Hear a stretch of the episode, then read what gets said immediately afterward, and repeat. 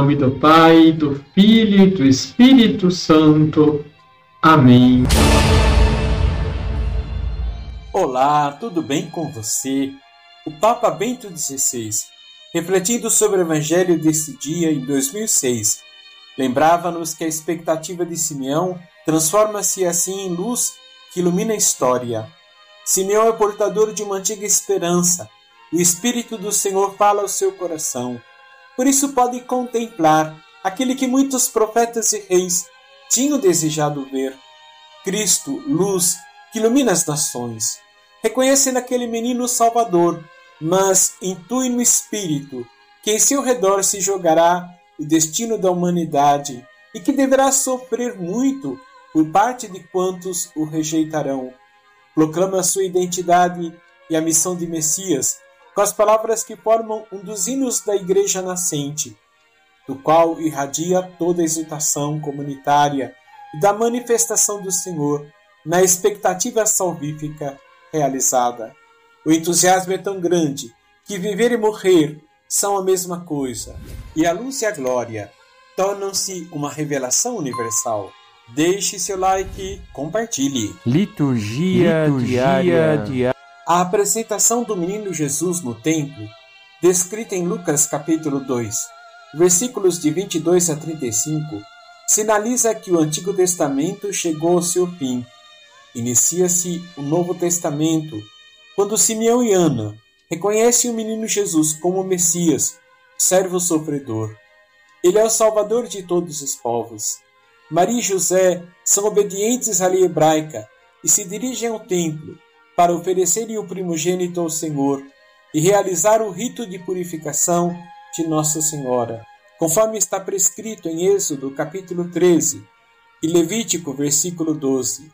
A atitude de ofertar o menino ao Senhor revela a confiança e o abandono em Deus de Maria e José e, de certa forma, antecipa a verdadeira oferta que Cristo fará de si ao Pai no Calvário, guiado pelo Espírito.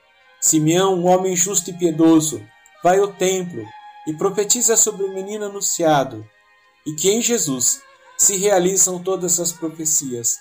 Afirma que ele é o Salvador, a glória de Israel, a luz de todos os povos.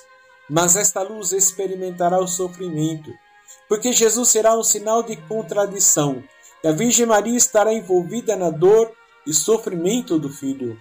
A alegria de Simeão, um homem guiado pelo Espírito do Senhor, deve ser a alegria da Igreja, que o acolhe como seu Salvador. O Natal mostra-nos a grandeza de Deus em revelar-se a nós na nossa própria carne. Nós, conduzidos pelo mesmo Espírito que moveu Simeão, devemos testemunhar o Senhor para todos. Nosso anúncio precisa ser alegre e esperançoso, de maneira que muitos possam conhecer pessoalmente ao Senhor. Vamos rezar?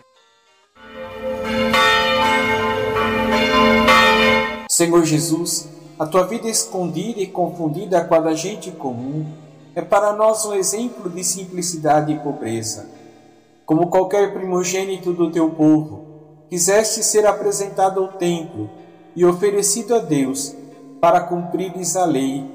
Fizeste-te reconhecer como Salvador universal por Simeão, um homem justo e aberto à novidade do Espírito, e aos simples e aos humildes que te costumas revelar, e não aos sábios e orgulhosos.